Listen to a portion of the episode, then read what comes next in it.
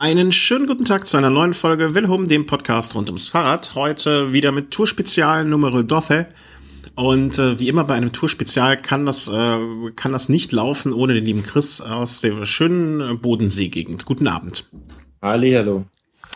Äh, wir sind heute an einem Mittwochabend. Wir haben es irgendwie doch noch so gerade hinbekommen, heute unter erschwerten Bedingungen aufzunehmen. Aber ähm, irgendwann müssen wir ja mal so anfangen, die Tour Revue passieren zu lassen, was bisher passiert ist und was. Äh, zumindest brauchen wir uns keine Gedanken um die Themen zu machen. Das ist ja auch schon mal was wert. Aber auf was ich dich noch gerne hinweisen würde, Dosse ist zwölf und nicht zwei. Ja, ja. Uno, dos, tres, cuatro, cinco, seis, siete, ocho, nueve, on, nee, äh, zehn kann ich mir nicht merken. Diez. Diez, once, doce, trece, 14 weiß ich nicht sagst, Warum sagst du immer äh, zu Velohome Dosse? Weiß ich nicht. Äh, klingt doch schön.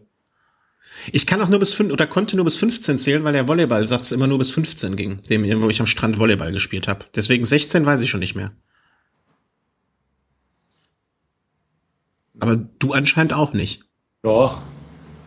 DS6. Echt? Ja. Das liegt daran, weil du Tischtennis gespielt hast und dann geht der Satz bis 21. Ähm, ja, äh, gehen wir einfach mal chronologisch die, das bisher Geschehene äh, äh, durch und äh, dann am Ende vielleicht mal so kurz ein bisschen Revue passieren lassen und natürlich auch das große äh, zweite Thema oder das große Thema neben dem Sport, die Berichterstattung. Da, äh, da scheiden sich ja die Geister schon äh, so, äh, wie es gelaufen ist und wie es zu, wie, wie es äh, ne, zu laufen hat. Wie hat dir der Tourauftakt gefallen, äh, Utrecht?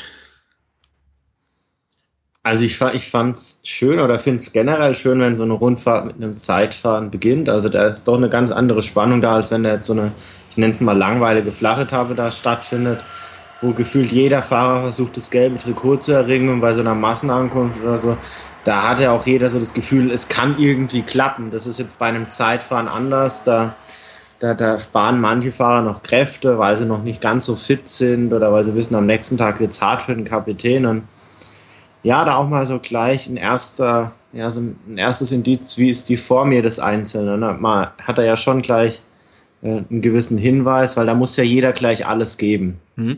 Und ich, was ich auch immer sehr schön finde, ähm, es hat irgendwie jeder der Fahrer mal so seine irgendwie 15 Sekunden Berühmtheit, ne? weil die meisten werden ja doch zumindest ganz kurz eingeblendet. Oder die Wahrscheinlichkeit, dass du mal im Fernsehen auftauchst als Fahrer, ist viel größer. Und jeder hat irgendwie so die Chance, auch mal sich zu präsentieren. Das finde ich äh, auch so ganz angenehm.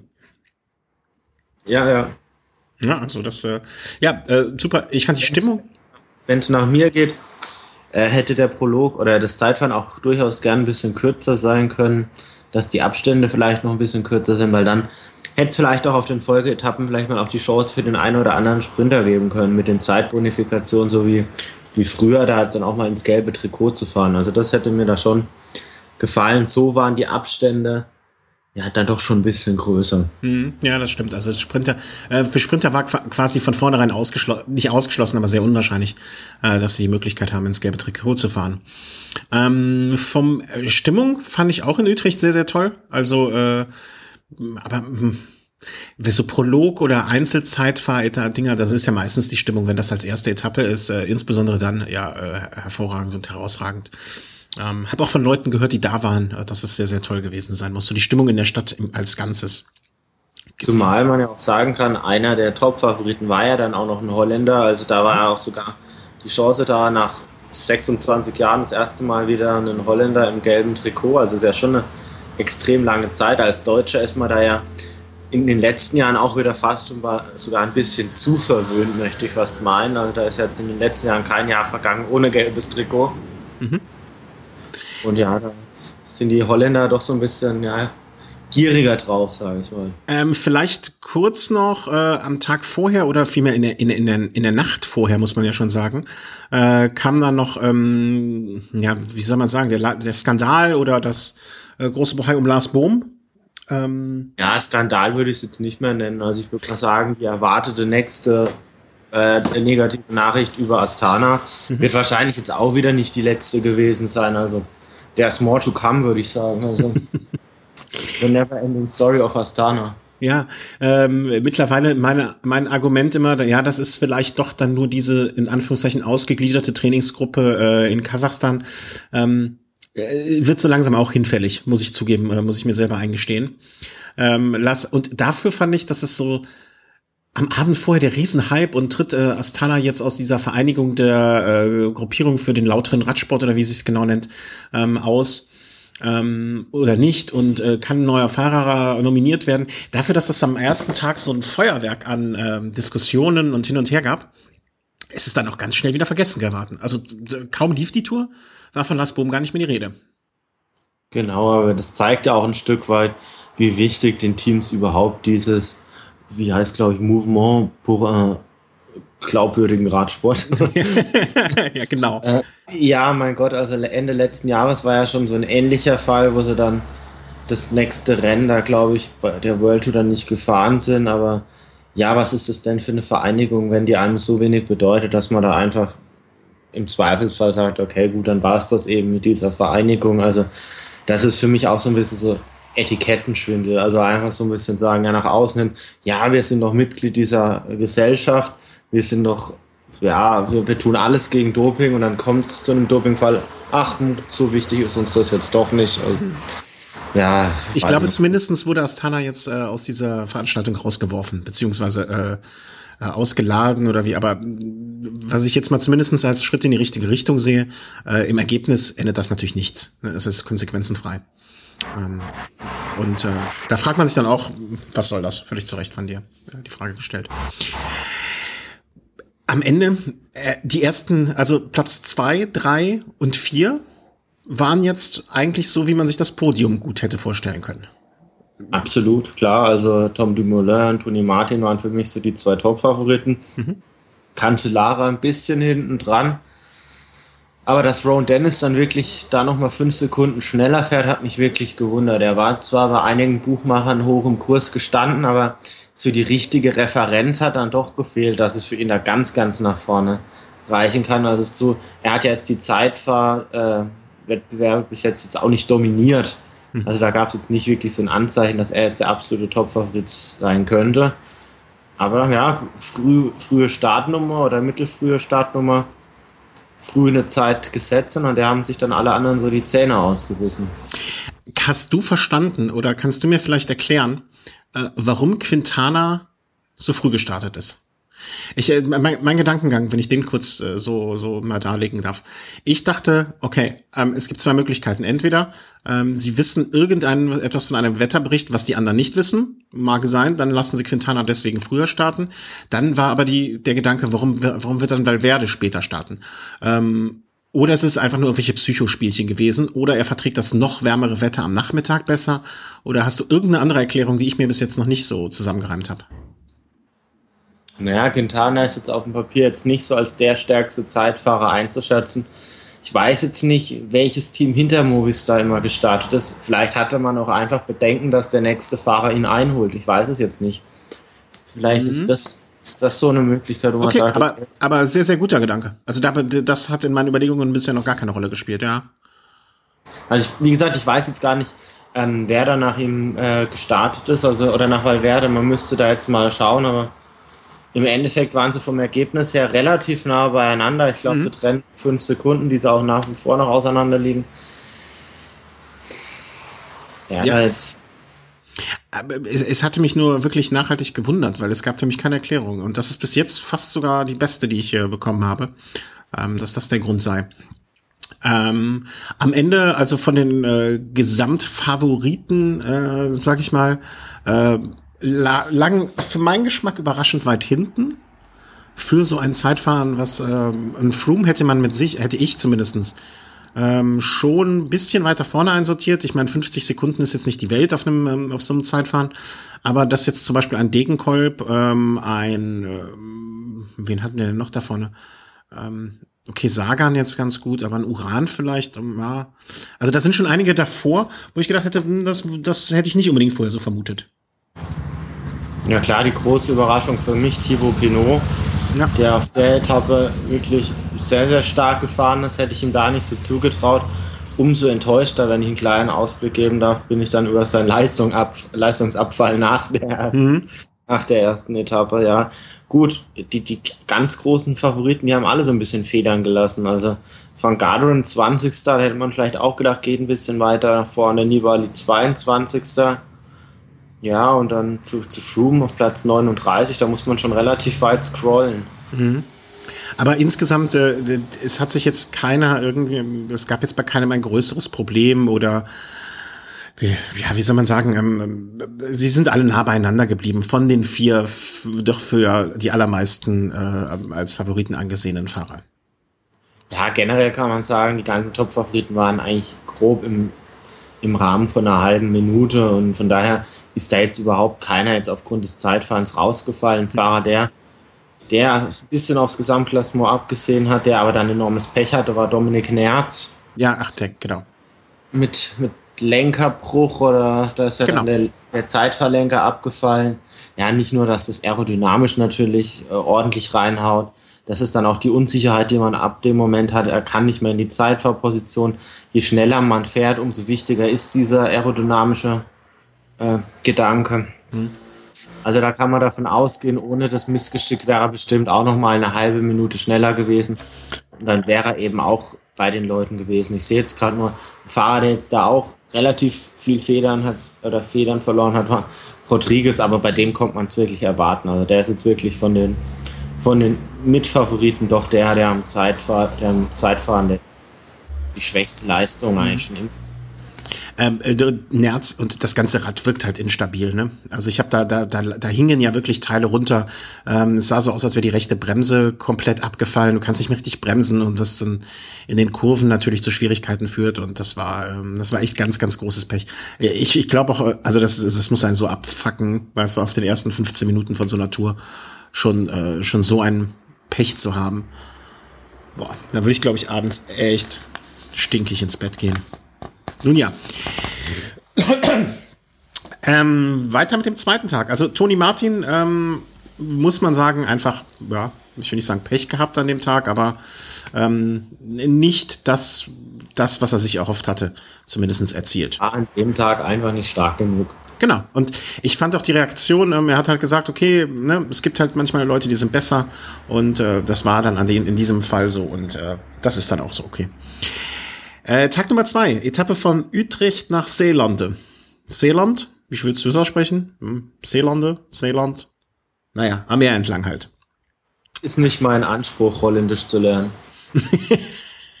Beziehungsweise es zu können. Eigentlich äh, nicht dein Anspruch, Holländisch zu lernen, das ist schon untertrieben, oder? Das ist eigentlich, äh, also, willst du auch gar nicht. Nö. Also ja. Ähm, nach Seeland. Es ging am Meer entlang und ich hatte prognostiziert, äh, es gibt eine Sprintankunft. Ähm, du hast gesagt, Ho Hoffe erzählt Quatsch, äh, Windkante und äh, es war dann am Ende auch so. Ja, Bub, manchmal solltest du eher auf mich hören. Ja, öfter. Also wahrscheinlich noch viel öfter. Äh, aber in dem Fall äh, würde ich sagen, so ganz falsch lag ich dann auch nicht, weil für eine Windkantensituation waren entweder die Sprinter sehr aufmerksam oder ähm, ja, waren sehr aufmerksam. Weil es war ja, es war die, die Anzahl der Sprinter, die vorne waren, es war Sagan vorne, es war Cavendish vorne, es war Greipel vorne. Äh, Aber wer sagt denn, dass bei Windkantensituationen keine, keine Sprinter vorne sein dürfen? Ja, aber wenn eine, bei einer Sprintankunft zeichnet sich dadurch aus, dass die Sprinter gewinnen. Und Sprinter haben gewonnen. Also lag ich auch nicht ganz so falsch. Aber du hast natürlich also, recht, die Windkante also, überwiegt wenn jetzt ein Sagan ein Zeitfahren gewinnt, ist es eine Sprintetappe sozusagen. Äh, nee. Aber wenn ich vorher sage, das ist eine Sprintetappe und Sagan gewinnt und dann ist eine Sprint. Nein, Quatsch, das ist natürlich also was ganz was anderes. Aber äh, ich sag ja, die Windkantensituation ist das Entscheidende gewesen. Und da hast du, deswegen hast du recht. Ich hätte nicht gedacht, dass sich das so sehr auswirkt an dem Tag schon. Ähm, oh. Was gibt es über die Etappe zu sagen? Windkantensituation. Ähm, an dem Tag haben Valverde und Quintana ein bisschen Federn gelassen. Genau, also so irgendwie so das typische Spiel. Also Windkante wäre es nicht vorne Valverde und Quintana dann ja auch. Also es gab zwei Windkantensituationen. Valverde war schon mal abgehängt, hatte dann das Glück, dass die Gruppe nochmal aufgeschlossen hatte und wurde dann nochmal abgehängt und dann hat es ja wirklich das komplette Movistar-Team da wirklich getroffen. Also es ist schon frappierend, wie immer die gleichen Mannschaften dann doch nach hinten gebunden werden. Also wenn ich es mir jetzt mal überlege, ich habe jetzt glaube ich noch nie eine Windkantensituation erlebt, in der ein Contador da jetzt nicht vorne war. Ja. Ist eigentlich unvorstellbar. Auch Chris Froome ist größtenteils vorne dabei. Da muss man sich schon mal auch die Frage stellen, wie, wie klappt das, dass, dass es die da quasi bei sowas nicht erwischt? dann kann man jetzt sagen, hey, vielleicht ist es die Qualität, aber das glaube ich jetzt nicht. Es gibt da mit Sicherheit in, in Teams wie Movistar genügend Fahrer, die auch die Qualität haben. Also ich denke einfach, es ist die, es ist die Fahrlässigkeit. Ja. Und die Fahrlässigkeit hat dann halt bei der Etappe dann am Ende eineinhalb Minuten gekostet. Eineinhalb Minuten, die man jetzt erstmal wieder auf Fahrer wie Uran, Contador, Van Garderen, Froome und wie sie da so heißen, erstmal wieder reinholen muss. Und das mhm. wird verdammt schwer. Ähm. Was mich überrascht hat, war, dass selbst Nibali mit nach hinten gebunden wurde, weil das eigentlich so ein Fahrer ist, der das meistens dann auch schafft, dass er sich da vorne positioniert und ja, war dann auch noch das große Glück für, für die Movistar-Jungs, dass einige Top-Leute hinten zusätzlich gebunden waren und deshalb auch mehrere Teams sich da beteiligt haben. Hm. Deswegen ja am Ende der Rückstand, ich glaube, so eine knappe Minute war es ungefähr. Ähm, die sich, äh, anderthalb? Ja. Okay, dann war da noch eine Gruppe zwischen, ähm, weil die 29, ja, doch anderthalb, ja. Ähm, genau, also sie hatten das Glück, dass sie dann am Ende sozusagen äh, mit vereinten Kräften arbeiten mussten, äh, weil Nibali auch äh, sich verloren gegangen war. Äh, in der vorderen Gruppe Contador und Froome. Ähm, und das sind jetzt auch äh, so die entscheidenden Sekunden, die die zwei sich im Prinzip, oder die drei, ja, die, Nibali und Quintana zumindest eingefangen haben. Ähm, insgesamt äh, vorne heraus, ähm, es war dann eine Sprint-Etappe der Windkanten-Überlebenden, um es mal so, Sprintankunft der Windkanten-Überlebenden.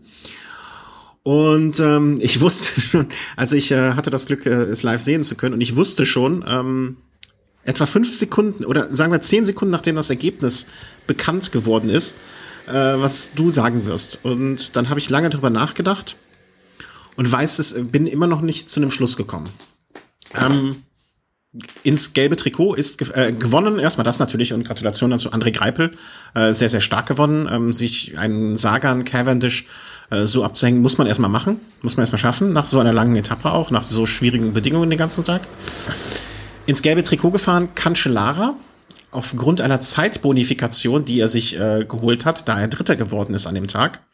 Und durch diese Zeitbonifikation hat er, oder nein, dadurch, dass Cavendish den Sprint nicht durchgezogen hat, in dem Moment, wo er äh, erkannt hat, äh, ich gewinne hier nicht, da nehme ich mal raus, äh, hat der Cancellara überhaupt nur diese Zeitbonifikation möglich gemacht hat, was dann in der Konsequenz dazu führte, dass Tony Martin, ähm, der quasi der Benachteiligte dieser Zeitbonifikation war, nicht ins gelbe Trikot gefahren ist. In anderen Worten, äh, ich nehme früher die Beine hoch und du kommst deswegen nicht ins gelbe Trikot. Richtig? Beschrieben? Ja, also jetzt, man weiß jetzt nicht genau, wie es ausgegangen wäre, wenn Cavendish da noch so zwei, drei Dritte mitgemacht hätte. Also Cavendish war sehr, sehr früh im Wind, das muss man dazu sagen. Mhm. Äh, weiß nicht, ob es überhaupt gereicht hätte, weil Cancellara dann doch von hinten dann auch kam. Gut müßig jetzt darüber zu diskutieren, was da jetzt passiert wäre. Für Toni Martin auf der Etappe ärgerlich, weil er hat sich da ein Bein rausgerissen, überhaupt Absolut, ja. Sprung da mit zu ermöglichen. Also war da mit am Anschlag hat voll reingehalten. Äh, ein Cavendish hat sich die ganze Zeit im Windschatten ausruhen können. Ein Cancellara zugegebenermaßen auch. Aber ja, kann man jetzt, kann man jetzt so ein bisschen diskutieren. Also klar, dass ich nicht der größte Fan eines gewissen Briten bin. Ja. Ist bekannt, äh, hat mir natürlich auch, war, hat, war wieder ein weiteres Argument für mich. Also Gegenargumente habe ich noch gar keine. Also ist halt einfach unsympathisch. Ja, äh, nee, ich frage mich nur, in, in, dieser Situation, war das einfach Dummheit? Oder war es ihm egal? Weißt ich glaube, es, war, glaub, es war ihm in dem Moment einfach egal. Ich glaube, in dem Moment er überwiegt einfach das, das Ego, so nach dem Motto, jetzt, jetzt gewinne ich nicht, da noch ausgerechnet dieser Greibel, der doch meistens eh nur diese Shit Races gewinnt. und jetzt schlägt er mich bei der ersten Sprintankunft. Scheiße. Und dann, ja, ist alles vorbei. Und ja, also sehr, sehr ärgerlich. Für Cancellara hat es mich dennoch sehr, sehr gefreut, weil der Cancellara einfach ein Rennfahrer ist, der, der gibt dann alles und nutzt dann auch mal solche Möglichkeiten. Also so ein, er ist intelligenter genug dafür, für sowas. Ja, er, er, guckt sich an, okay, wer ist in dieser Gruppe? Cancellara hat schon öfter mal gezeigt, er ist auch recht endschnell, wenn er will. hat seine Chance da genutzt und reingehalten, gelbes Trikot, alles prima. Ja, Toni Martin natürlich am Boden zerstört. Absolut verständlich. Äh, Cancellara auch, äh, wird in der weiteren äh, Berichterstattung von heute natürlich noch eine Rolle spielen, aber auch man mutmaßt oder man ist sich sehr sicher seine letzte Tour und er ist ja wirklich einer der angesehensten Fahrer im Peloton seit Jahren, seit Jahrzehnten will man ja fast schon sagen. Und deswegen hat mich das, äh, fand ich den, des Toni Martin, die äh, das Gelbe nicht bekommen hat, nicht so schlimm, weil Cancellara jemand ist, dem man es einfach nochmal von Herzen gönnt. Ne, das äh, wäre wie gewesen, wenn Jens Vogt vielleicht nochmal das gelbe Trikot geholt hätte oder so etwas.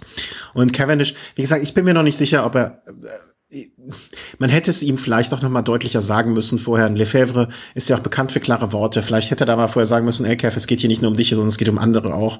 Und ähm, morgens vorm Frühstück Genau. Du, Marc, bitte, bitte, bitte, du weißt ja, der Toni hat es leider nicht ganz geschafft. Bitte bedenk das und das wahrscheinlich dann alle fünf Kilometer nochmal ins Mikrofon. Du, Marc, denkst du bitte auch wirklich an morgen beim Müsli besprochen haben? Der Toni, der weint. Äh, stopp, stopp, stopp, stopp. Eine ähm, gute Nachtgeschichte erzählen. Äh, Mark Cavendish ist Engländer, der ist kein Müsli, der ist Porridge. Aber ansonsten hast du recht. Ähm, ja, oder wie damals äh, Mario Cipollini, ne? Der hatte doch äh, beim Giro äh, ich weiß nicht welches Jahr, hatte der ein Bild von Pamela Anderson oben auf dem Vorbau kleben, weil er meinte, er möchte während dem Radfahren ja auch was Schönes sehen und ein bisschen motiviert werden. Vielleicht hätte man es ihm einfach draufschreiben sollen. Aber Gut, für mich war es noch ein Unterschied, ob es Dummheit war oder äh, einfach Ignoranz. Äh, Im Ergebnis führt es zum Gleichen ja. und äh, sehr bei, traurig. Bei einem Briten oder gerade bei Mark Cavendish denkt man natürlich schnell dran, dass es die Dummheit war, wahrscheinlich war. Auf der anderen Seite weiß man jetzt auch nicht, inwieweit man ihm das überhaupt anlasten kann, weil vielleicht ist er auch gar nicht in der Lage, die ganze Tragweite von so einer Situation überhaupt einzuschätzen. Das weiß ich jetzt alles nicht. Seit du Molle mal getroffen hast, ne? Äh, gehst du aber ganz, gehst du an, also äh, finde ich, dass du deinen Hass äh, kanalisierst in andere Richtungen. Also du warst noch nie ein Freund davon, aber dass es so weit geht, äh, Chapeau. Also da hast du, äh, der Mollema hat dir ein bisschen, das äh, hat dich, hat dich äh, seinen Hass auf andere Leute mitverteilen lassen. Ja, es ist jetzt kein, kein wirklicher Hass, aber so, so ein richtiger Freund von Mark Cavendish war ich jetzt noch nie. Und das nein, nein, das warst du in der Tat. Unterstützt einfach mal wieder meine Einstellung ihm gegenüber. Ja. Ist nun mal ein Ego und ja. Dritte Etappe am vergangenen Montag. Ähm, eine Etappe, die mir wahrscheinlich wie, wie den allermeisten nicht aufgrund des Ergebnisses in Erinnerung bleiben wird. Ähm, so einen Sturz habe ich, ich kann mich nicht erinnern, wann ich so einen schlimmen, okay, die Verletzungen sind, es gab schon schlimmere Verletzungen, aber der ähm, so brachial zumindest aussah im ersten Moment. Hast du, du schaust noch mehr Rennen. Es war natürlich auch eine extrem hohe Geschwindigkeit, ne, bei der dieser Sturz da ja. stattgefunden hat. Und da gibt es einfach keine Möglichkeit mehr zu, äh, zu reagieren. Wenn, sobald da einer stürzt, ist der Domino-Effekt einfach gegeben und dann da hilft kein Bremsen und kein Ausweichen mehr. Nee. Äh, kannst du dich in Sturz an ähnlichen Dimensionen erinnern? Äh, wo du, wo so viele Fahr oder ich sag mal, wo so viel Energie freigesetzt wurde, so, so viele Fahrer bei so einem hohen Tempo ineinander gestürzt sind?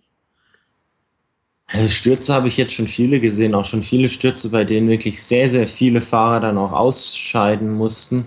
Aber jetzt an einen bestimmten, einen bestimmten da jetzt rauszupicken, wird jetzt, wird jetzt schwierig. Also ich Meist erinnert man sich auch an die schönen Aspekte des Radsports und nicht unbedingt. Ja, ich musste, ich, ich, muss sagen, ich musste sofort leider Gottes an, ähm, an den Sturz, äh, ich weiß nicht, das habe ich hier glaube ich schon mal erwähnt, ähm, vor Jahren äh, bei Mailand Sanremo von David Kopp drängen. Äh, vor, vor dem ganz, mit dem ganz anderen Hintergrund, dass ich mit seiner damaligen Freundin zusammengearbeitet habe und dachte mir, boah, die Arme, die jetzt vom Fernseher sitzt und da sieht, wie der da nie liegt und nicht mehr aufsteht. Ähm, das, das ist so eine ähnliche Dimension, so ähnlich schlimm gewesen, weil da dachte ich auch so, mein Gott. Und ich habe es den ganzen Tag über nur äh, irgendwie, also den ganzen Tag über habe ich nichts mitbekommen. Dann habe ich nach der Arbeit äh, so hier da eine Meldung, da eine Meldung und meine Frau hat mir natürlich gesagt, hier war ein schlimmer Sturz und dann habe ich es abends in der Wiederholung bei Eurosport gesehen. Ähm, und äh, ja, also ich war echt, puh, ich, ich war froh, dass dieser Pfeiler, der da stand, nicht irgendwie so noch 10 Meter, 20 Meter weiter vorne gestanden hätte. Ähm, das äh, wäre dann, glaube ich, noch deutlich schlimmer ausgegangen. Und das möchte man sich auch nicht ausmalen, ähm, was da hätte passieren können, wenn sich irgendwelche Fahrer um den äh, Pfeiler gewickelt hätten. Und vielleicht äh, noch mal so als kleinen Tipp, ich weiß nicht, ob ich es schaffe, zur Veröffentlichung der Folge ähm, den Link rauszusuchen. Es gibt einen wie soll man sagen, eine, eine, eine, eine, ja, einen kurzen Video, äh, YouTube-Clip, ähm, wo ein äh, Mechaniker von Orica Green Age, glaube ich, ähm, eine Kamera hm, ich weiß nicht, ob auf der Brust oder auf dem Kopf oder wenn er sie auf dem Kopf hatte, frage ich mich, wie er sie auf dem Kopf hatte. Äh, am Helm vorne, also er hatte keinen Helm an, aber irgendwie, er hat eine Kamera an sich selber montiert und äh, läuft dann äh, durch dieses Massaker, äh, was sich da abgespielt hat, durch und ähm, zeigt und will irgendwie einem Fahrer ähm, äh, neuen, neuen, neuen, neuen Reifen geben und äh, das, er braucht dann keinen und so. Das ist äh, auch Bilder, die man eigentlich nicht sehen möchte, aber die andererseits auch wieder, äh, muss man gestehen, natürlich einen gewissen ähm, ja, Faktor von, äh, wie soll man sagen, ist mal was Neues, was anderes. Hast du diese Bilder gesehen, Chris? Nee, ich habe auch den Sturz dann erst in der Wiederholung gesehen, äh, bin danach erst dann wirklich eingestiegen in die Übertragung. Mhm. Und muss auch echt sagen, martialische Bilder, aber keine Bilder, die man jetzt wirklich sehen will. Nee, ich, aber das war, das war, das war, also der Sturz war vorbei. Ja, die Fahrer saßen da und, äh, und, und das Material lag da. Und dann kam erst dieser äh, Mechaniker dazu.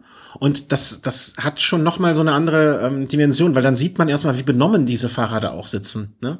Also die erstmal so sich sortieren müssen. Und äh, ganz schlimm natürlich der Sturz von, äh, oder einer derjenigen, die da sehr geflogen sind, auch Cancellara, der dann nach dieser Etappe, er hat sich noch durchgekämpft, aber leider mit zwei gebrochenen Wirbeln, glaube ich, äh, aussteigen musste. Oder mindestens zwei gebrochenen Wirbeln, um es mal so auszudrücken ich, ich finde es ja immer wieder erstaunlich, wie klimpflich das Ganze dann doch ausgeht. Ne?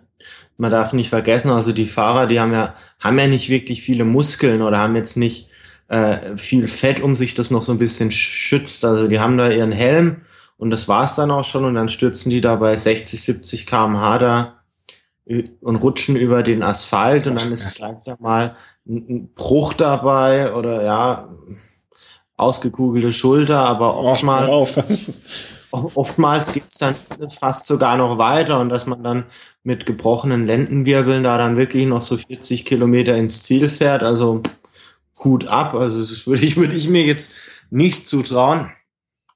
Aber natürlich, also es hätte natürlich, muss man sagen, also wenn Toni Martin jetzt an dem Tag wirklich das gelbe Trikot, ich nenne es mal jetzt, geerbt hätte, mhm. wäre es wär, schon schade gewesen. Also ich glaube, da hätte er sich nicht drüber freuen können. Nee.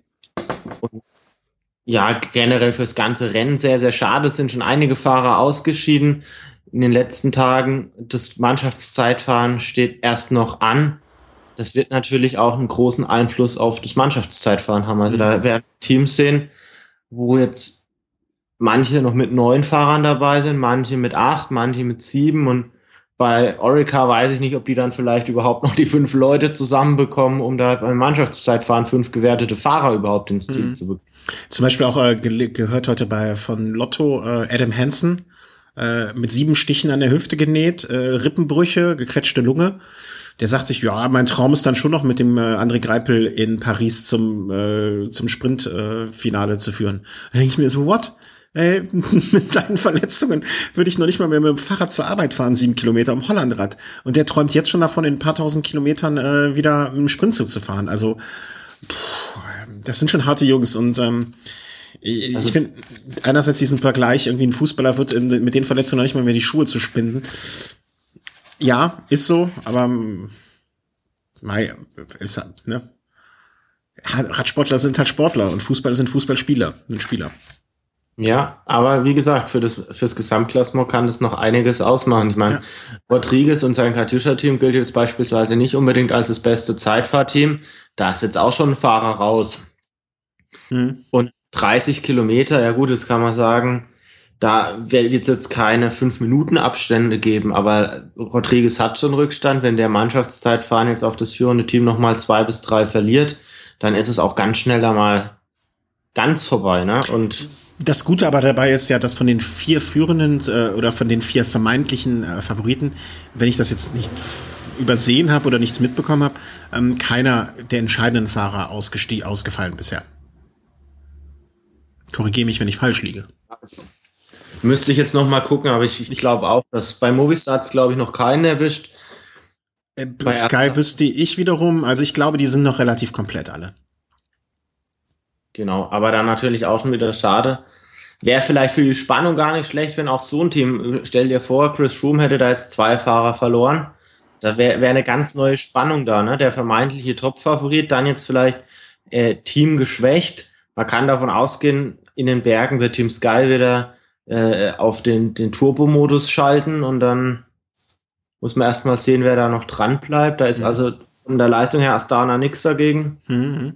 Und äh, das ist aber auch, äh, denke ich mal, diese 1 Minute 50, die durch die, die oder 1,30 oder ne, der Rückstand, die sich äh, Quintana und Nibali eingefangen haben äh, bei der Windkantensituation, das ist natürlich das andere, äh, das andere Päckchen, was da entstanden ist, ne, was natürlich eine große Bereicherung oder einen großen Spannungsfaktor aufbauen kann. Die sind jetzt in Zugzwang, aber da kommen wir vielleicht am Ende nochmal zu, wenn wir so die Gesamtsituation gerade mal ein bisschen einschätzen. Mauer von Hui, ich habe äh, in meinem ähm, Team Toto Team eingekauft Valverde, weil der Chris hat gesagt, Valverde wird an dem Tag mit zu den ersten gehören. Ich habe eingekauft Degenkolb, weil ich habe gesagt, der wird äh, äh, da vorne mitfahren. Ja. Und wir, wir lagen ja beide falsch, ne? Ah ja, also Moment mal, also ähm, dass, dass eine Mauer von Hui jetzt bei Natur was anderes ist als bei einem Klassiker, das war ja schon im Vorfeld klar. Dass ein Valverde dennoch versucht zu gewinnen, habe ich so gesehen. Hat er mit Sicherheit auch versucht. Das darf man nicht vergessen. 160 Kilometer sind keine 200 Kilometer und das Rennen beim Flash ist wesentlich schwerer in der, über die ganze Strecke hinweg. Also jetzt da äh, vor zwei Tagen, da gab es ja ein paar Mini-Hügelchen bei der, beim Flash Wallon. Da geht's ja mehrfach über die Mauer. Da gibt's noch den einen oder anderen, anderen Anstieg. Da ist eine ganz andere Selektion oder eine ganz andere Säure schon in den Beinen. Mhm. Jetzt kommt noch dazu, Jetzt beim Rennen vor zwei Tagen, da gab es dann zwei Pausen, da konnten sich sogar abgeschlagene Fahrer nochmal so ein bisschen erholen. Also im Endeffekt, ja, weil Werde ist ein Fahrer, der über seine Ausdauer und seine Zähigkeit kommt. Und wenn man da dann diese Pausen auch nochmal mit drin hat, da können sich Fahrer nochmal noch, noch mal erholen. Und dass ein Purito der explosivste Fahrer im Feld ist, wenn es an die ganz steilen Rampen geht, ich denke, das weiß man mittlerweile ja, immerhin, weil Werde ist dann am Ende Elfter geworden. Er hat, hat sich dann nicht getraut, an Quintana ranzufahren oder vorbeizufahren und hat dann vielleicht auch gedacht, er bewacht jetzt den Bauke und hat sich ganz gezielt bei Bauke in den Windschatten gesetzt. ja. Hast du ihm noch äh, einen Text vorgeschickt, ja? Hier so, äh, take care for Bauke. nee, nee, Bauke, also das war dann am Ende auch wieder typisch, weil Werde, Bauke Mollema, hat weil Werde dann auch auf den letzten Metern noch überholt, weil, weil Werde da einfach austrudeln hat lassen. Ja. Ich habe jetzt gar nicht geguckt, wie viel der Degenkolb jetzt am Ende wurde. Also du hast ja, ich habe ja gesagt, Top 25, das wird nix. Äh, da lagst du auch, glaube ich, ganz äh, gar, gar nicht so falsch. Ähm, warte, ich guck's mal kurz nach. Lass ihn Hundertster geworden sein oder 120. Äh, fast. 184. ja, mal, ne, da war er zumindest unter den letzten 25. Äh, er war unter den letzten 10. ja, also ich meine, damit. Ja, ich ja, äh, ja, ich habe hier eine Tonstörung. Ich, ich höre dich nicht. Hallo, hallo? Äh, Tonstörung. Äh, Chris Froome hat sich das gelbe Trikot geangelt dann an dem Tag und äh, Chris, äh, Chris Martin, das habe ich heute schon mal gesagt, Tony Martin, äh, wieder um eine Sekunde geschlagen. Und ähm, er hat wirklich, er, er hat versucht, nochmal im Anstieg alles rauszuholen.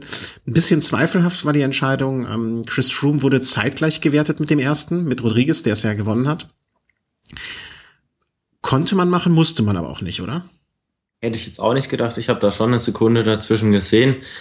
Jetzt muss man am Ende aber auch bedenken, dass ein äh, Rodriguez auf den letzten 20 Metern noch ein bisschen rausgenommen hat, wohingegen so ein Froome dann eher noch das Tempo auch Richtung Zielstrich äh, aufrechterhalten hat. Und dadurch war dann auch so, eine, so ein Geschwindigkeitsunterschied ganz, ganz am Ende noch da. Das heißt, so ein, so ein Froome, der ist ja dann auf dem Zielstrich fast noch rangefahren. Ne? Ich meine, gelesen zu haben, dass es nur an ein paar Hundertstel oder Tausendstel ganz ehrlich lag, bevor diese eine Sekunde da wirklich ähm, voll gewesen wäre. Von daher, ja, gut. Äh, Kaffeesatzleserei, es war jetzt nur ähm, im Prinzip schade für Tony Martin, aber ähm, mein Gott, ne, das ist halt Sport und äh, Chris Froome hat an dem Tag ähm, zumindest mal bewiesen äh, wieder, dass er zu denjenigen gehört, die aufmerksam fahren, äh, die mit so kleineren Anstiegen genauso gut zurechtkommen wie mit den langen Dingern ähm, und der wieder so mit seiner alten Taktik hier mal ein Sekündchen, da mal ein Sekündchen, äh, wieder mal zehn Sekunden auf Nibali, äh, Quintana und Contador rausgeholt hat. Äh, Contador sogar der nochmal, hm? Sogar mehr wegen den Zeitbonifikationen. Ah ja, genau, genau. Auf Contador noch mal sogar ein bisschen mehr. Ja, auf Contador waren es dann mit den Zeitbonifikationen schon 24 Sekunden. Ne? Also mhm. das ist dann schon was Zählbares. Wobei man auch sagen muss, also Contador sieht man wirklich den Giro auch an. Also so diese absolute Spritzigkeit, die hat er nicht oder hat er vielleicht auch noch nicht. Aber er zeigt da doch deutliche Schwächen. Er fährt unscheinbar, finde ich. Er, weiß, er zeigt sich nie, er versteckt sich, er ist hier mal da. Er ist nicht so.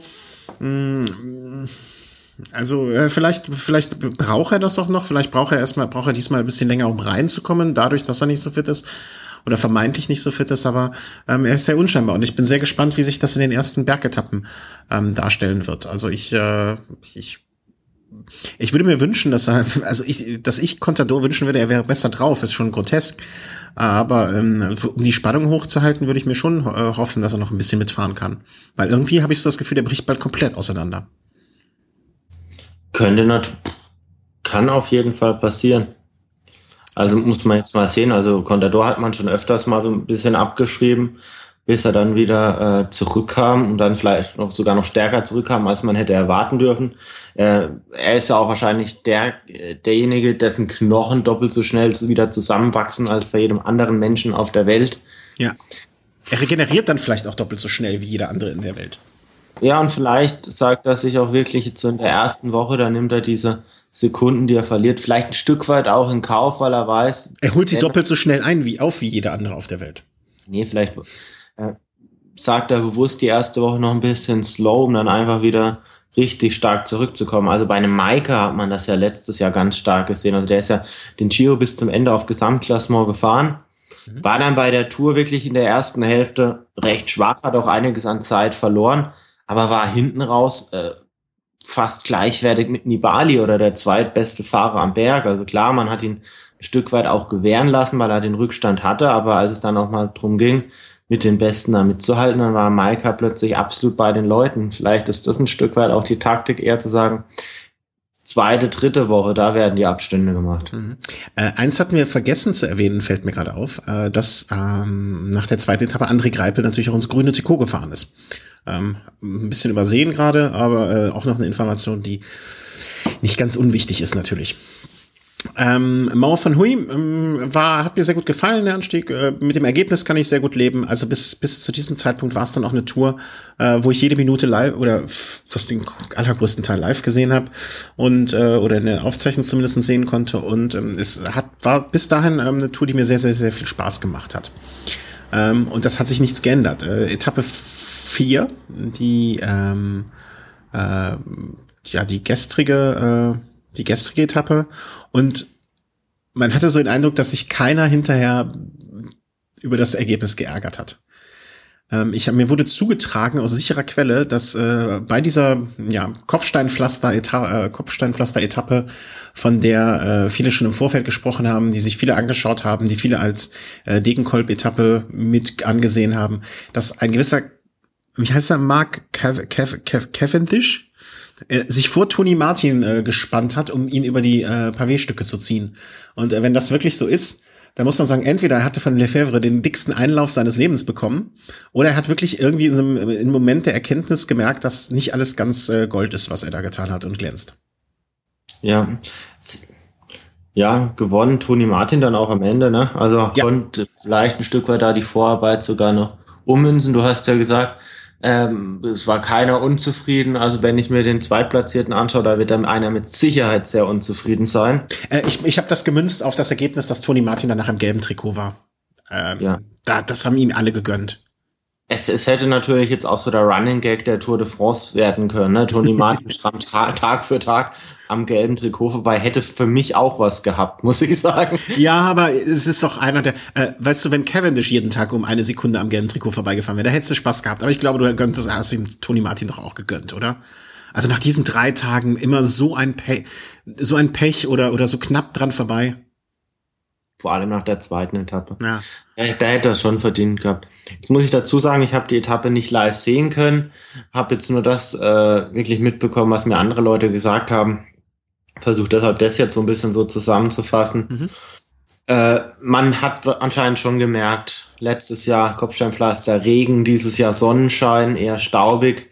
Ich denke allein, was Stürze angeht und was auch die Selektivität angeht, sieht man es ja allein, wenn man die Ergebnisse vergleicht. Also letztes Jahr waren das kleine Grüppchen, dieses Jahr waren das ja durchaus auch schon mal immer größere Gruppen und die erste Gruppe, ja, da waren ja schon fast 40 Fahrer drin. Ja, genau. Die erste Gruppe, ja, die erste Gruppe bestand aus 35 Fahrern, hast vollkommen recht, also. Genau, also jetzt kein Favorit, der jetzt so richtig viel Zeit verloren hat. Gut, ich glaube, Thibaut Pinot hat wieder ein bisschen verloren, aber hat er fast mittlerweile seit jeden Tag. Mhm.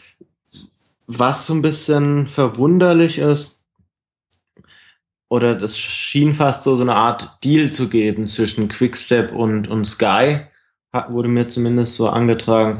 Tony Martin, als er attackiert hat, wäre da wohl keine Nachführarbeit jetzt wirklich vonstatten gegangen. Also Sky hat das gelbe Trikot einfach abgeben wollen. Also die. Ja. Das, das schmälert natürlich ein Stück weit dann auch in, in meiner Wahrnehmung den Erfolg von Tony Martin, auch wenn es am Ergebnis jetzt direkt jetzt nichts natürlich ändert. Ne? Also da, gelb ist gelb. Mh, da möchte ich aber kurz äh, reingrätschen direkt. Weil äh, ich habe mich auch heute mit jemandem unterhalten, der auf ähm, knapp unter Profiniveau früher gefahren ist und der hat ein Interview hinterher mit äh, Chris Froome gehört. Und ähm, da meinte er, meinte dieser Ex-Fahrer so zu mir, da war ganz klar ersichtlich, also die haben jetzt nicht Tony Martin äh, und Quickstep das Trikot gegeben, die hätten es auch jedem anderen gegeben. Die, die, die sehen einfach, also äh, der meinte, es, es, es war so zwischen den Zeilen und wer ein bisschen mitdenken kann, äh, konnte das auch so eindeutig identifizieren. Äh, Sky hatte keinerlei Interesse die nächsten vier, fünf Etappen Arbeit zu machen fürs gelbe Trikot. Warum auch? Ne, es kommen jetzt, äh, glaube ich, zwei oder drei Sprintetappen erstmal, äh, also eine Windkantenetappe, Sprintetappe, äh, dann zwei, drei Etappen mit kurzen Ankünften. Also bis zum Mannschaftszeitfahren gibt's keinerlei, hat Sky keine Ambition, das äh, gelbe Trikot zu verteidigen. Und es war, äh, es als, und da meinte ich, weil ich habe das Gleiche auch gelesen, was du auch ge, äh, ne, so gehört hast.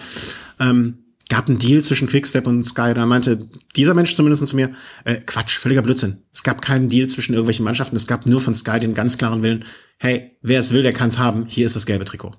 Ne, also wäre ja. jetzt, wäre Giant Shimano zum Beispiel weggefahren und äh, hätte Sky genauso wenig Nachführarbeit geleistet.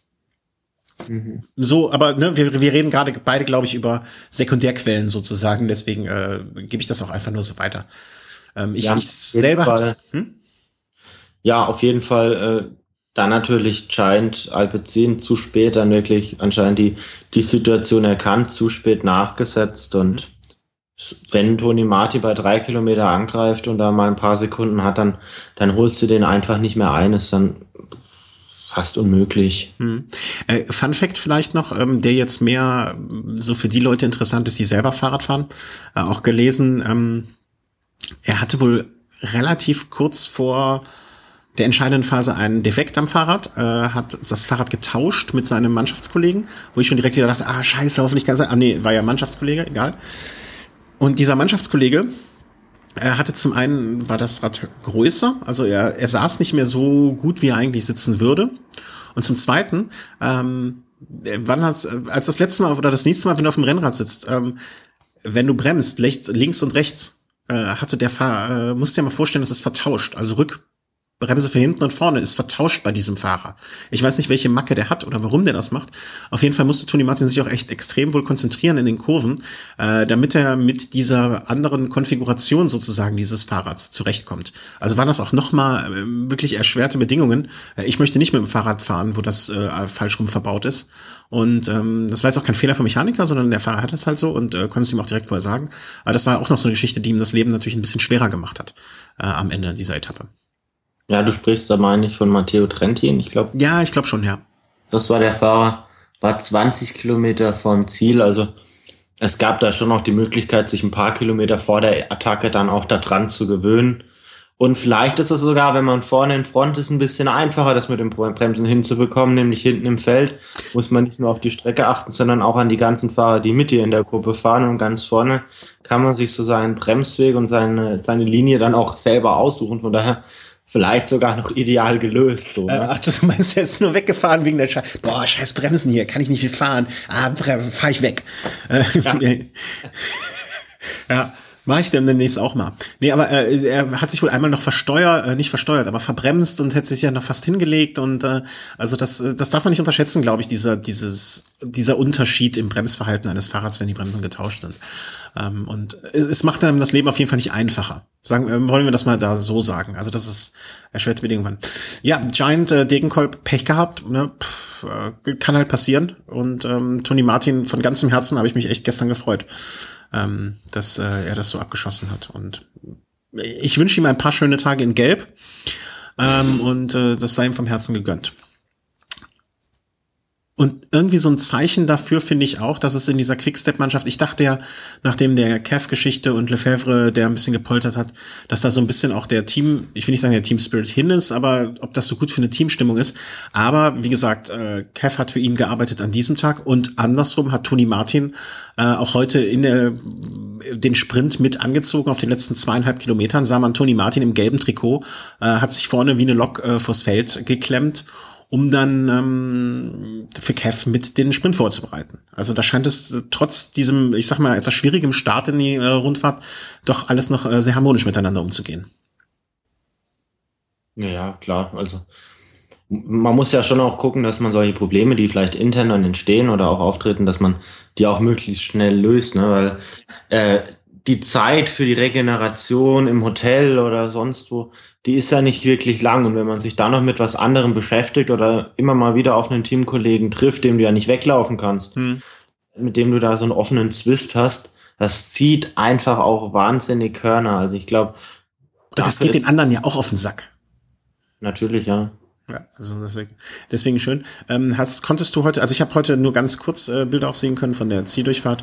Ähm, und äh, heute fünfte Etappe, äh, wie von mir prognostiziert, äh, Sprintankunft.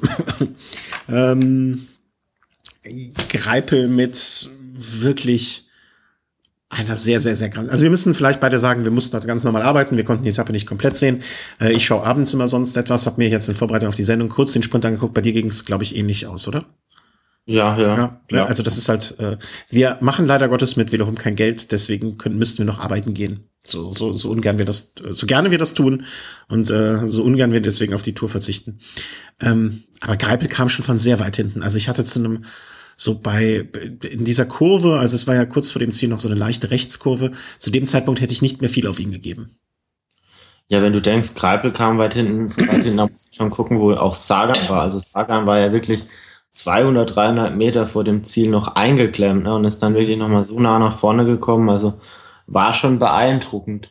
Sagan hat dazu gesagt, auch nicht die Teamunterstützung, die jetzt ein äh, André Greipel da jetzt hat. Also da ist ja das ganze Team dann am Ende quasi für ihn gefahren. Sagan ist jetzt da doch jetzt Contador da jetzt die Nummer eins jetzt ist bei der Tour, also ein bisschen Einzelkämpfer. Von daher toll, wie er das macht. Und das ist auch irgendwie wieder so die Taktik von Sagan, der heute Zweiter wurde. Ja, in den Massensprints so bei den ersten Leuten da so dabei sein, da ordentlich Punkte holen, so als nicht die ganz dicken Punkte als Sieger und dann jetzt auf den etwas selektiveren Etappen da dann wirklich Punkte holen, wo kein anderer Punkte holt. Und ich denke, auch wenn Kreibel aktuell noch grün hat, ist Sagan wieder auf einem guten Weg, da hinten raus so seine Etappen zu finden, bei denen Greipel nicht punktet und damit dann wieder das grüne Trikot zu holen. Ich bin wirklich sehr gespannt. Also wenn Greipel es jetzt schafft, diese richtigen Sprint Royal oder die, die klassischen Sprinter-Etappen zu gewinnen, ja, und da sagen wir mal noch zwei, also dieser Unterschied zwischen dem ersten und dem zweiten immer, ne, das sind ja schon diese, diese 20 Punkte, ich glaube 50 Punkte für den ersten, 30 für den zweiten, ähm, diese 50er die er da geholt hat, diese zweimal. Und wenn er die noch ein, zweimal hört, dann, dann hat er ja wirklich sich schon ein paar Punkte erarbeitet. Und äh, ich, ich finde den, den Kampf um das grüne Trikot dieses Jahr echt, äh, vielleicht auch durch diese andere Punktevergabe, sehr, sehr spannend. Und äh, ich kann mich nicht erinnern, wann ich das letzte Mal, vielleicht auch, weil ich jetzt äh, für Greipel natürlich gewisse Sympathien habe, aber wann ich das letzte Mal bei einem grünen Tri Kampf ums grüne Trikot so mit dabei war. Na, bei Thor Hüschoft habe ich immer sehr mitgefiebert. Also ja, dem habe ich immer geweint. Ja, da, weil das auch ein Fahrer war, wo man jetzt Sympathien hatte. Aber ansonsten, in den letzten zwei Jahren war es ja oft so, dass man eigentlich, äh, das Sagan gebucht war. Und äh, dieses Jahr ist es ja zumindest so, dass man sich denkt, okay, das könnte auch was werden. Ähm, Degenkolb, wo man ja vorher vielleicht auch noch so aber man hat ihn so im aller, aller erweitertsten Freund, äh, Freundeskreis, äh, Favoritenkreis noch nicht mal gesehen, oder? Hast du zu einem gewissen Zeitpunkt gedacht, Degenkolb könnte auch ins grüne Trikot fahren? Ja, doch, doch. Ja? So. Glaubst, glaubst du immer noch, dass er Chancen hat? Oder sagst du jetzt mittlerweile, na, da, dafür hätte er jetzt schon mal zumindest die hohe Etappe holen müssen oder äh, sich weiter vorne platzieren müssen bei anderen Etappen? Naja, um das grüne Trikot zu holen, muss man echt sagen, braucht es schon einiges. Und da muss man bei den Zwischensprints präsent sein. Man muss auch äh, bei, bei Zielsprints mit Massensprint auch wirklich mal in der Lage sein, ganz vorne mit reinzufahren. Jetzt heute beispielsweise war er nur Sechster, Greipel Erster oder Sagan Zweiter, da, da fehlen halt schon einige Punkte. Dann hat er jetzt auf der zweiten Etappe den, den Sprung in die äh, Siegergruppe verpasst. Da hast du halt gleich 50 Punkte Rückstand. Das musst du halt erstmal wieder wettmachen. Mhm. Und ich glaube einfach, dass es für Degenkolb jetzt sinniger ist, ähm, nicht dem Rückstand gnadenlos da jetzt hinterher zu fahren und immer wieder versuchen, da vielleicht doch ein Pünktchen noch gut zu machen, sondern lieber zu sagen, Körner sparen und dann wirklich diese eine Etappe, die er holen will, dann auch holen. Mhm. Ja, ja. Aber wie gesagt, ich finde es sehr schön, dass man, dass ich, äh, dass ich dieses Jahr zumindest beim grünen Trikot auch noch mitfiebern kann, wo es ums Gelbe ja noch nicht so, ich, ich bin noch so, äh, vielleicht um jetzt so mal den Brückenschlag nach dieser Etappe von heute so aufs Ganze zu, zu machen direkt, ähm, bist du, ich, ich habe sogar das Gefühl, ich bin im Moment noch so ein bisschen im Kampf ums grüne Trikot irgendwie mit drin. Äh, dafür ist das gelbe Trikot noch so im Ruhemodus, so im Standby-Modus. Da geht's bald los. Ne? Da, da kommen jetzt die ersten Berge, da kommt das Mannschaftszeitfahren, aber so richtig ist der Gel Kampf ums gelbe Trikot für mich noch nicht entbrannt. Klar guckt man nach jeder Etappe, okay, da steht jetzt äh, Quintana, da steht Nibali und, und, und, und. Aber da ist die Schlacht, hat die Schlacht noch nicht begonnen. Das ist so ein bisschen wie äh, vorher Säbelwetzen und gleich geht's rund. Genau, wobei es doch auch bei jeder Etappe wieder so Fahrer gibt, die, die man vorher vielleicht noch mit zu den oder zum erweiterten Favoritenkreis vielleicht gezählt hat und die dann Etappe für Etappe dann doch mal ein bisschen Zeit verlieren, beispielsweise jetzt heute. Pinot? Auch wieder so. Heute jetzt nicht Pinot, also Pinot so. war heute relativ weit mit dabei, aber wenn man jetzt mal so auf einen ja wirklich erweiterten äh, Spitzenfahrerbereich da guckt, so ein Keldermann, der heute beispielsweise eine Viertelstunde verloren hat, also damit äh, kann man sagen, ja, pff, Richtung Etappensieg vielleicht, aber das wird nichts mehr mit, mit Top 10. Also dafür sind dann wirklich jetzt so 20 Minuten Rückstand, die er hat. Mhm. Das ist einfach zu viel.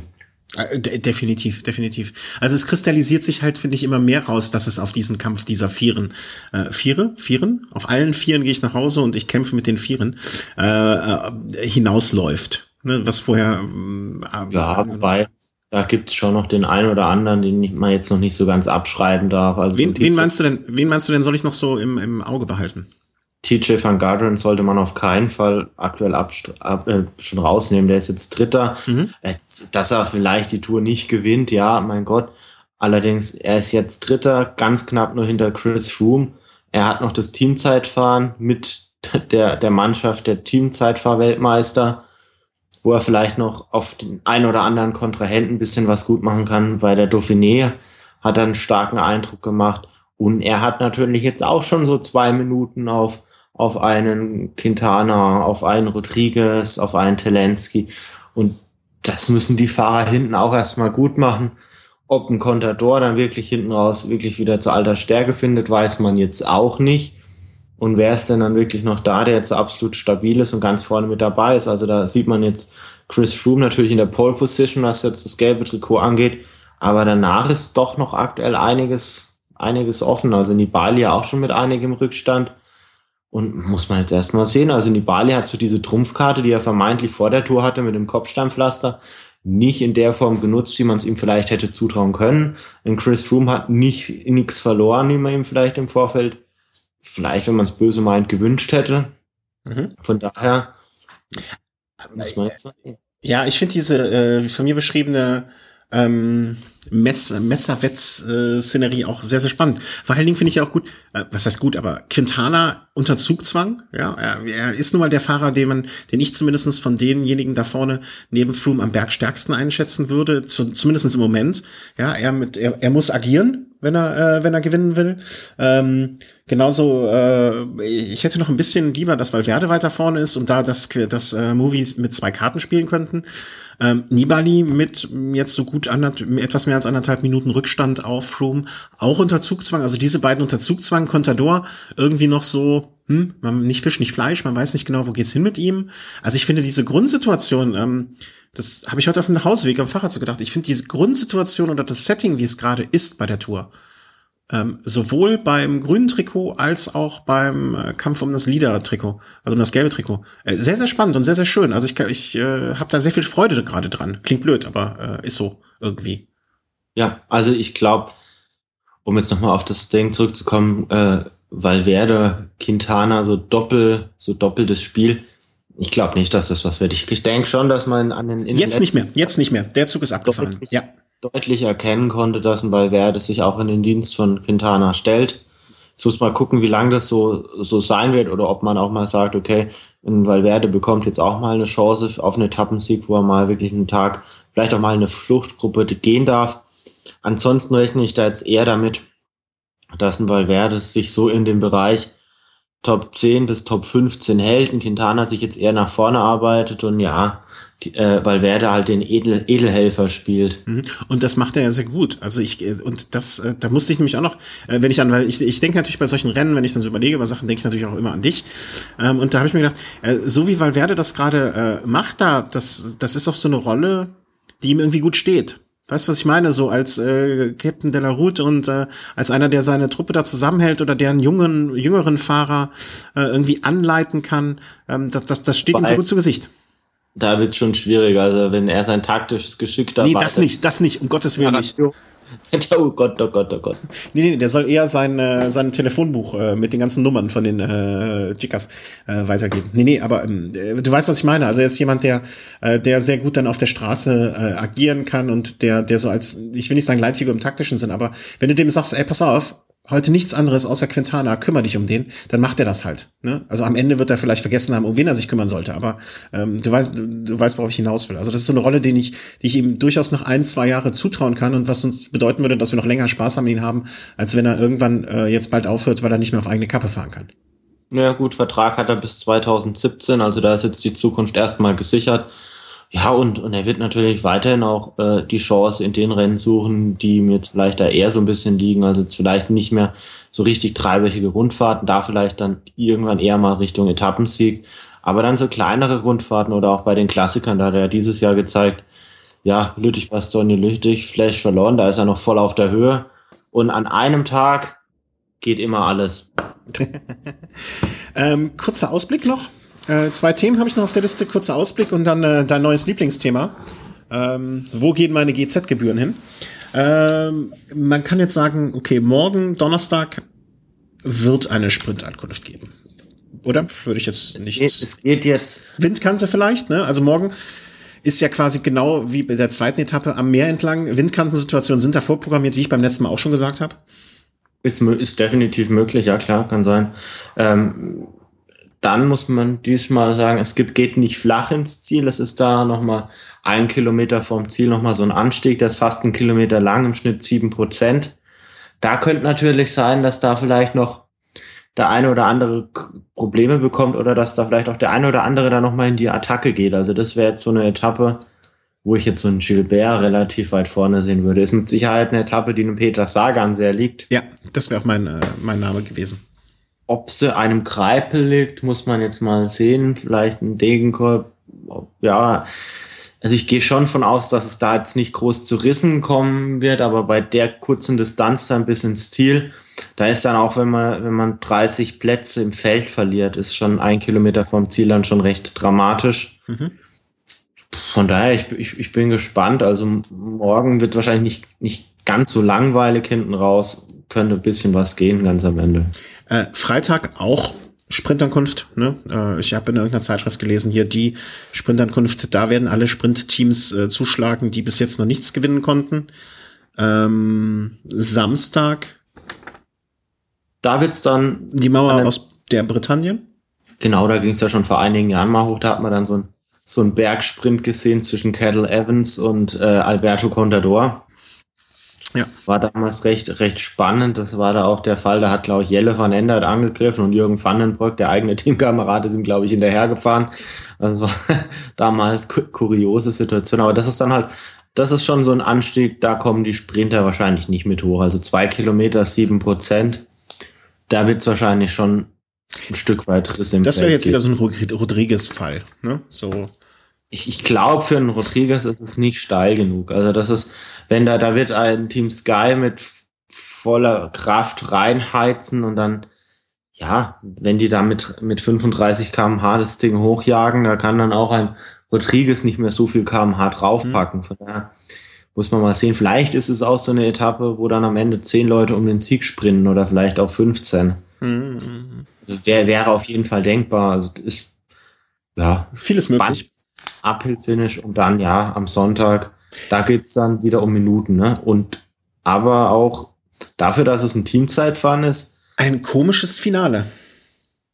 Ja, es, äh, mit, mit, mit Bergankunft, möchte ja, das mal, ist, ja total grotesk. Also 100 äh, auf den letzten zwei, äh, zwei Kilometern, irgendwie so um die 100 Höhenmeter, ist jetzt nicht die Welt, aber halt auch untypisch für ein Zeitfahren. Also zumindest ein Mannschaftszeitfahren. Ja, insgesamt auf dem ganzen Kurs geht's ja so, ja, insgesamt 300 Höhenmeter hoch. Mhm. Es sollte jetzt, könnte man meinen, auf 30 Kilometern etwa nicht, nicht so viel sein, aber ich denke, gerade am Ende, wenn man vielleicht dann wirklich nur noch zu fünf da in diese letzten zwei Kilometer geht und einer ist da wirklich am Beißen, verliert man auf diesen zwei Kilometern auch mal ganz schnell noch mal so eine halbe Minute. Mhm. Ja, mit, das, das, ist gar kein mehr, würde ich fast sogar, wenn es richtig blöd läuft. Und das kann natürlich dann durchaus auch schon fatal sein. Also definitiv. Mhm. Also ja. sehr, sehr, sehr, sehr, sehr spannend. Ich bin auch gespannt, äh, wie man äh, jetzt im Nachhinein dieses Mannschaftszeitplan bewertet, ja, ob das äh, jetzt einfach eine dumme Idee war, ähm, das so zu machen, ähm, werden wir sehen. Und dann der erste Ruhetag, den wir, denke ich mal, dann möglicherweise, wenn wir bis dahin keine Sendung machen, dann zum Aufzeichnen einer neuen Sendung nehmen, um dann den Rest Revue passieren zu lassen. Ähm, weil bevor es dann wirklich in die Berge geht oder die ersten Bergetappen geht.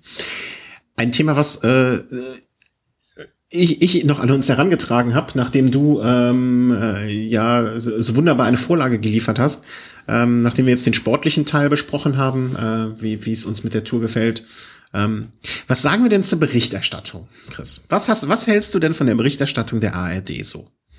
Ich glaube, da habe ich mich vor einigen Tagen schon so ein bisschen deutlicher geäußert. Ähm, nun, jetzt muss ich zugeben, ich, ich kann jetzt keine Meinung äußern über jetzt fünf Tage ARD-Übertragung. Ich habe da wirklich nur einen kurzen Eindruck bekommen von der zweiten Etappe. Windkanten-Etappe. Nibali hat einen Defekt. Und Florian Nass hat wirklich zwei Minuten lang gesagt, ja, das muss sanktioniert werden. Das steht im Regelwerk. Er hält sich am Auto fest. Das werden die Kommissäre beobachten. Und das gibt mit Sicherheit eine Strafe. Das muss eine Strafe geben. Wenn das jeder täte, pipapo.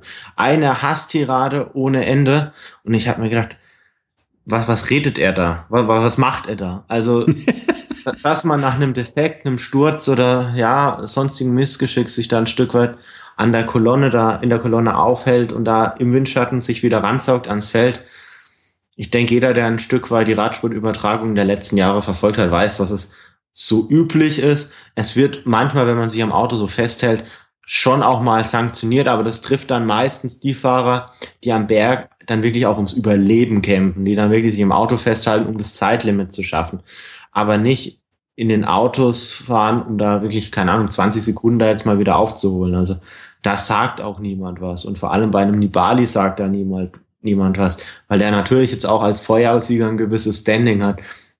Mich hat die Situation einfach wahnsinnig geärgert, weil sie irgendwie aus meiner Sicht wieder so dieses dieses typische ARD-Bild verkörpert, so, mhm. so mit dem Finger auf jemanden zeigen und da so nach dem Motto, ja, gleiches Schema wäre jetzt, ja, der hat doch gedopt, der muss da jetzt raus und Betrüger, pipapo, ins Gefängnis. Und ja, ich, ich fand es einfach dermaßen unpassend und ich finde es nicht die ideale Form, den Radsport an die Zuschauer zu bringen. Ah, absolut. Und ich, ähm, ich mache einen kleinen Schlenker in eine andere Richtung ähm, aber komm wieder zurück, um das genau so zu unterschreiben.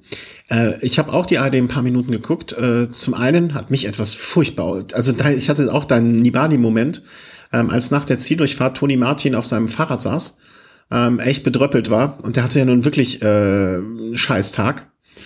Und dann wird er von dem Reporter echt gefragt, so, ähm, nach der Enttäuschung gestern beim Zeitfahren, äh, jetzt die Enttäuschung heute wieder. Weißt du, und, Tony Martin ist vielleicht zehn Minuten im Ziel und ähm, muss sich auch erstmal sammeln und war echt niedergeschlagen. Und dann ihm zweimal die, äh, so um die Ohren zu hauen, was er doch eigentlich für eine große Enttäuschung ist und wie schlimm das doch alles ist. Äh, das weiß er wahrscheinlich noch viel mehr. Und ähm, ich musste sofort an die Situation denken, ich weiß nicht mehr, welcher Fußballer das war, der da den Reporter irgendwie äh, bei der WM oder wann das war, äh, angegangen ist und äh, dem er einfach Klartext entgegengesagt hat. Ja, das ist Acker. genau. Und ich hätte mir von Tony Martin echt gewünscht, also einerseits hätte ich mir gewünscht, dass er sagt, pass mal auf, du Vollidiot. Also nicht Vollidiot, äh, nee, das hätte er nicht sagen sollen, sondern eine nette, sympathische, freundliche Art und Weise. Entschuldigen Sie mal bitte, äh, was soll das? Ne? Also wissen Sie, wer ist denn heute der Zweite in der Gesamtwertung? Wer, wer ist das? Und äh, bin ich heute irgendwie, äh, bin ich in der Gruppe von den ersten 15 angekommen oder nicht? Bin ich hier unter den 15 besten Fahrern? Ne, so eine Reaktion hätte ich mir gewünscht. Andererseits kann ich auch sehr gut nachvollziehen, dass die meisten Radsportler leider Gottes in der, äh, in der Position sind oder ähm, sich selber in diese Position in der Position sehen, sich eher verteidigen zu müssen. Und der Tony Martin hat mir echt so leid, wieder wie so ein angeschossenes Reh oder so ein bedröppelter Dackel, äh, da dann noch Rede und Antwort standen musste. Da, da war das zweite Mal der Punkt ja. für mich, wo ich umgeschaltet habe. Und noch viel. Hm? Ja. Und ich würde da gerne aber auch noch ein bisschen einhaken, was Interviews angeht. Es ist auch nicht immer einfach. Jetzt musste sehen, okay, die ARD ist wieder in die Tourberichterstattung eingestiegen. Toni Martin verpasst da das vielleicht im Vorfeld schon ein bisschen so fast angekündigte gelbe Trikot im Zeitfahren. John Degenkolb ist auf der zweiten Etappe nicht vorne mit dabei. Dominik Nerz bricht auch als große, vielleicht Gesamtklasse muss Hoffnung, bricht gleich beim Prolog. Der, der Lenker Jetzt ist natürlich äh, die ARD da jetzt nicht erpicht drauf, jetzt die Erfolge ausländischer Fahrer da jetzt so, so groß zu feiern, sondern sie agieren jetzt ja auch auf dem deutschen Markt. Und dann bist du natürlich auch ein Stück weit verpflichtet als äh, Interviewer, dann die Interviews oder die Stimmen einzuholen von den deutschen Fahrern. Absolut. Vielleicht ist, ist es da besser, man sagt einfach mal, hey, heute empfiehlt kein Interview mit Toni Martin. Viele würden zwar jetzt die Enttäuschung gerne ausgedrückt bekommen, aber hey, da gehe ich morgen beim Start einfach mal hin. Wenn jemand sich sammeln konnte, vielleicht die Motivation wieder da ist, und mein, was, willst du denn dann wirklich fragen? Dass er enttäuscht ist, weiß man ja natürlich. Ne? Mhm. Wenn man jetzt sagt, ja, und Toni, morgen wieder Angriff, ja, dann sagt er dir wahrscheinlich, ja, ich bin jetzt heute erstmal zu enttäuscht. Und dann geht es in die gleiche Richtung. Also ich glaube, es ist da auch schwierig, die richtigen Fragen zu stellen. Mhm. Äh, ja, also die Idee zu sagen, passen Sie auf, äh, heute machen wir kein Interview mit Toni Martin, aus dem und dem Grund, finde ich super. Äh, die zweite Idee wäre gewesen, einfach mal äh, ein Gespräch nicht damit zu beginnen, äh, äh, nach der Enttäuschung gestern, heute die neunte Enttäuschung und, und, und, sondern einfach zu sagen, Herr Martin, äh, möchten Ihnen einfach mal sagen, herzlichen Glückwunsch, Sie sind heute Zweiter auch, ne? Also vielleicht ne, ist das auch Salz in seine Wunde, weiß ich nicht. Aber dem, äh, dem Zuschauer vielleicht auch mal vermitteln, ey, der ist Zweiter in der Gesamtwertung, das ist nichts, wofür man sich verstecken muss. Klar wäre der jetzt gerne im Game Trikot, klar ist er deswegen enttäuscht, ja? Aber nichtsdestotrotz, da sind noch 100, äh, 194 Fahrer, die hinter ihm sind. Ja, und da, ich finde, die, dieses, ähm, immer nur auf den ersten gucken oder auch nur auf die Deutschen gucken und so, das finde ich halt sehr, sehr schlimm dabei. Und ähm, um den Bogen jetzt mal wieder zurückzuspannen, ich fand die ganze Übertragung, und da habe ich auch hinterher noch mal länger drüber nachgedacht, die ganze Übertragung bei der ARD ist einfach nicht für dich und mich gemacht. Da kommen dann zwischendurch Fragen, was ist eine Windkante? Da kommen Fragen das und das und das und das. Und die, die ARD möchte andere Zuschauer abholen, als wir es sind. Und das ist auch gut so. Das finde ich super. Ja, dass mein Vater, der vielleicht von Radsport keine Ahnung hat oder nur wenig Ahnung hat, sich, wenn er so eine Übertragung wieder anguckt äh, wieder was lernt oder wieder reinfindet, nachdem er zehn Jahre nichts geguckt hat. Oder, oder, oder, oder neu, oder die Namen mal vorgestellt bekommt. Ne? Wenn, wenn da jetzt Degenkolb irgendwie mit einem Zwei-Minuten-Feature gefeatured wird, was der diese Saison schon alles gewonnen hat, das ist Zeit, wo du dir denkst, boah, die soll mir jetzt lieber die Ausreißergruppe zeigen, als zwei Minuten über Degenkolb, was ich alles eh live gesehen habe. Und in diesem Zusammenhang finde ich dann noch zehn bis zwanzig Mal schlimmer, dass deine Geschichte von Nibali am Anfang. Weißt du? Weil die, die Leute, die keine Ahnung haben, die nehmen das dann ja auch noch für bare Münze. Ne? Die ARD hat den Vertrauensvorspruch, den glaube ich das ja, was die da sagen. Ne? Deswegen äh, will ich das nochmal dick und fett unterstreichen, was du da ähm, gesagt hast. Äh, für Lieschen Müller, die keine Ahnung vom Radsport hat und sich dann mal wieder ein Radrennen anguckt, für die, äh, die, die glaubt das ja dann einfach. Und, äh, sehr lustig, äh, wann war das? Am Fre Freitag, äh, nee, am Sonntag, ne? War das am Sonntag oder am Montag? Sonntag mit Nibali die Situation. Ah, genau, Sonntag. Äh, am gestrigen, nee, boah, ich bin völlig durcheinander mit den Tagen. Wurscht, einen Tag später, äh, meine Frau hat ja im Moment äh, die Chance, tagsüber die Tour de France zu gucken und macht das auch fleißig. Gleiche Situation, ja. genau die gleiche Situation. Und ich glaube, es war mit Cancellara. Äh, Cancellara fuhr dann auch zwischen den Autos. Und da kam der Kommentar, ja, äh, er nutzt jetzt hier den Windschatten aus. Das ist in solchen Situationen auch in Ordnung. Das kann man dann machen, weil und genau das Gegenteil erzählt. Ja? was soll man denn da sagen? Äh, wenn ich da zuschaue, Vielleicht ist unser Einfluss da doch größer, als wir manchmal denken. Äh, in dem Fall war das nicht dein Einfluss, weil das war dein schöner Kommentar, den du da auf der ARD-Seite hinterlassen hast äh, bei Facebook.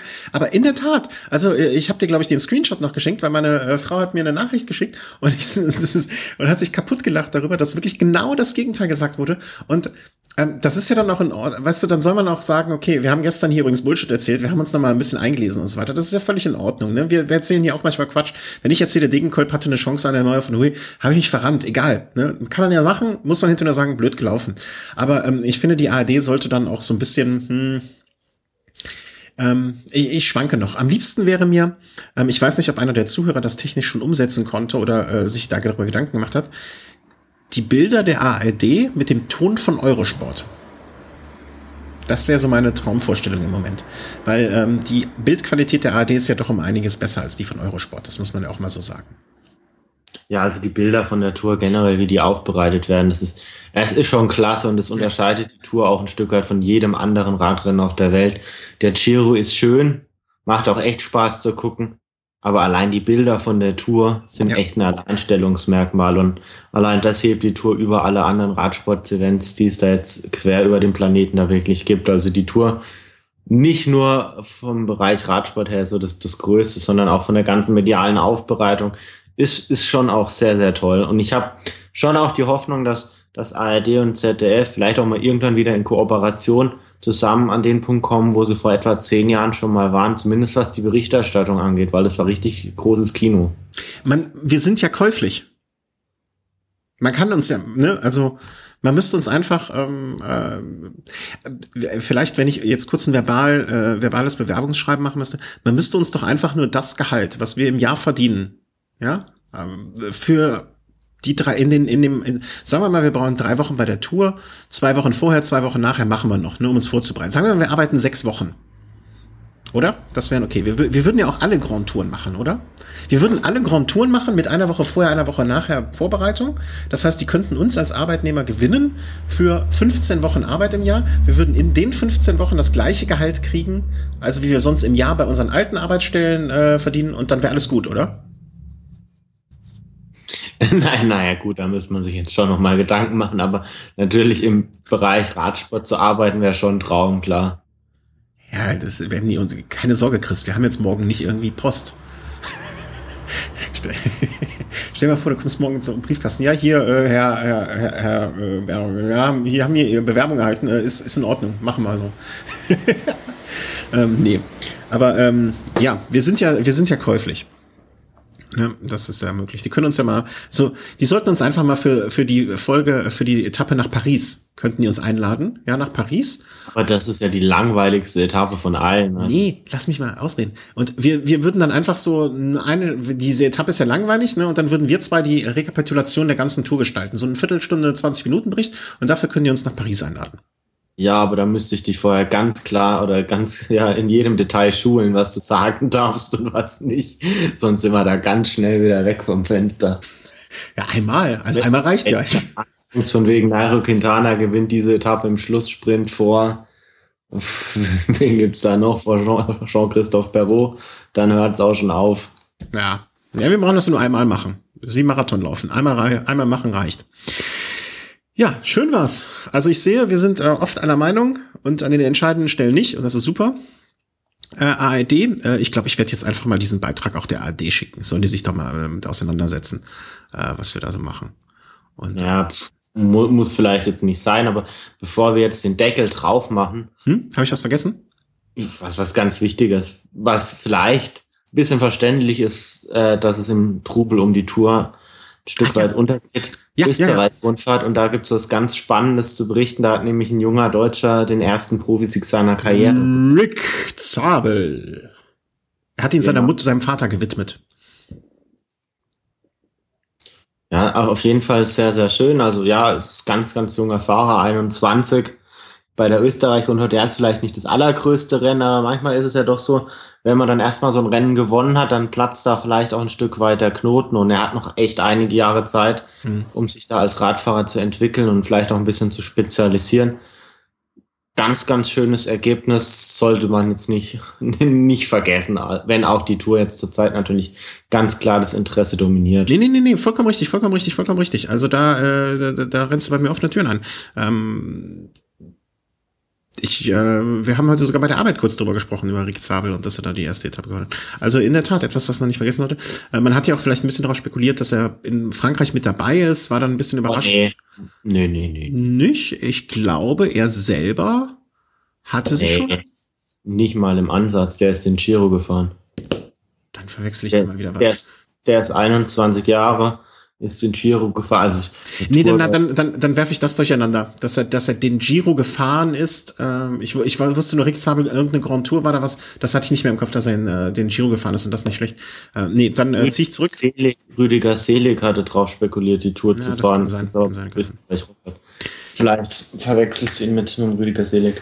Ja, das kann. Ich, ich, ich weiß nur, dass irgendein junger BMC-Fahrer ähm, enttäuscht was nicht mit dabei war und es war nicht Markus Burkhardt. Deswegen kann sein, dass ich das mit Selig zusammen. BMC-Fahrer. Hm?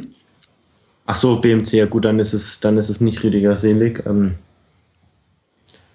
ja, BMC wird, wird einige junge Fahrer da noch haben, die da jetzt nicht starten durften. Wurscht. Wir waren es nicht. Ähm, ich bedanke mich bei dir ganz herzlich. Äh, auch, das muss ich sagen, du hast dir heute etwas früher Zeit genommen, als wir eigentlich geplant haben. Dafür danke im Namen äh, aller hier Anwesenden. Ähm, wünsche euch noch eine schöne Tour. Ich denke, wir peilen mal so ganz grob den ersten Ruhetag dann als neuen Sendungstag an. Bis dahin. Das ist wieder so ein, äh, du hast das mal sehr schön gesagt, wir versuchen das mal in so Blocks zu gestalten und ich glaube, das ist so der Abschluss eines nächsten Blocks, oder? Äh, na, nach dem Teamzeitfahren? Mhm.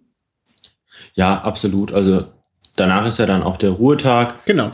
Und dann geht's ja dann auch, ehrlicherweise, dann ist es so richtig los. Also nach dem Teamzeitfahren geht's, geht's dann, ja, in die Berge und dann gleich die Bergankunft und da wird man schon mal sehen, wer da vielleicht ja die beste Form an den Tag legt und dann heißt es auch kein Verstecken mehr. Spätestens dann wird man sehen, was ein Contador drauf hat, was ein Quintana am Berg drauf hat.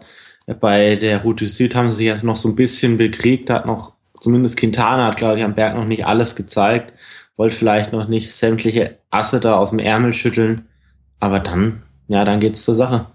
Und da wünschen wir euch äh, viel Spaß, uns viel Spaß äh, und äh, allen Radsportfans. Okay? Definitiv. Alles klar, dann einen schönen Abend und viel Spaß bei der Tour noch. Tschüss. Ciao, ciao.